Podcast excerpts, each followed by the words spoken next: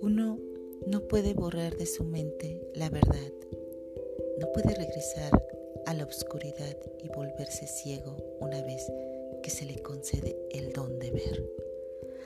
Así como no puede negar que nació. Somos la única especie que tiene la capacidad del autorreflexión, la única especie cuyo código genético la impulsa a dudar de sí misma. Con dones desiguales, construimos, compramos, consumimos, nos sumergimos en la ilusión del éxito material.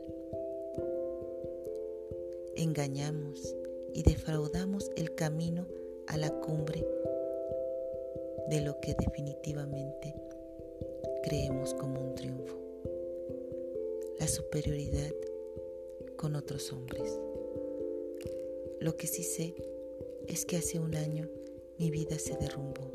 Trabajé hasta el agotamiento. Mi madre falleció y mi relación había terminado.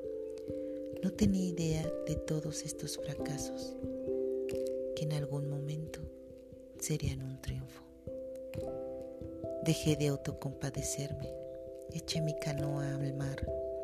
Sabía que si me aventuraba a un viaje desconocido, algo tenía que encontrar.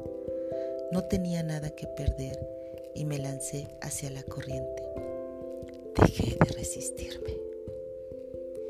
Mientras navegaba, me di cuenta que todo lo que pensaba lo materializaba y fueron atraídas en virtud de las imágenes que tenía en mi mente. Los sabios siempre lo supieron. Siempre me funcionó y siempre y cada momento me pasaba lo que yo pedía y pensaba y sobre todo lo que sentía. No me di cuenta hasta que vi que yo y solo yo estaba destruyendo mi propia vida. Me culpé día a día por cada cosa que sucedió y claro que sí, yo tenía la culpa, pero no tenía que ser de esta forma. Solo tenía que ser diferente.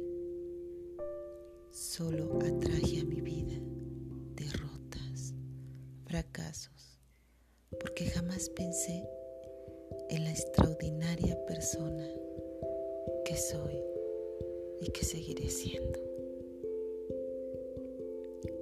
Simplemente no creía en mí hasta que dejé de mirar el piso y por fin tuve el valor de alzar la cabeza y desafiarme, sí, desafiarme a mí, a mí misma y demostrarme de lo que soy capaz. Porque me dije, de hoy en adelante, o te levantas o te hundes. Una de dos. Y sí.